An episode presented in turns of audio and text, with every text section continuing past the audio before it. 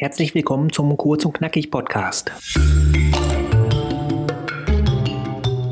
Faszinierende Wissenshappen für den kleinen Hunger zwischendurch in knapp zwei Minuten.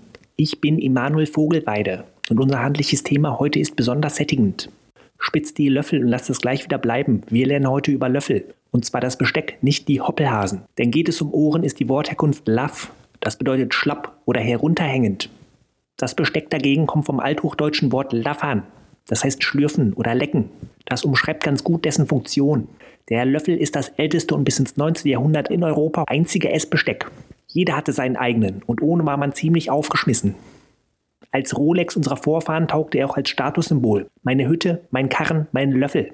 Stabmann wurde er weitergegeben. Drum die Redewendung, den Löffel abgeben. Das Messer ist zwar ähnlich alt wie der Löffel, wurde aber anfangs nur zum Zerteilen des Essens benutzt oder um andere um ihre Löffel zu bringen. Es ist damit ursprünglich kein Essbesteck. Nutzt man in Europa heutzutage meistens Löffel aus Metall, sind in Asien auch Löffel aus Keramik geläufig. Löffel gibt es nämlich in allerlei Formen. Von A wie Apostellöffel, für alle, die gerne an Offenbarungen nuckeln, über den bodenständigen Kaviarlöffel bis Z wie Zuckerlöffel, dem Favoriten der Zahnärzte. Das Löffeltum trieb bisweilen kuriose Blüten. Im 16. Jahrhundert existierte der Orden der Löffelritter. Der Name war Programm. Mit dem Löffel als Wappen war es ihr Ziel, die Republik Genf zu unterwandern und auszulöffeln. Damit wäre auch die Wissenssuppe vorerst ausgelöffelt. Aber Suppe ist bekanntlich nur eine Vorspeise. Holt euch den nächsten Gang bei Kurz und Knackig.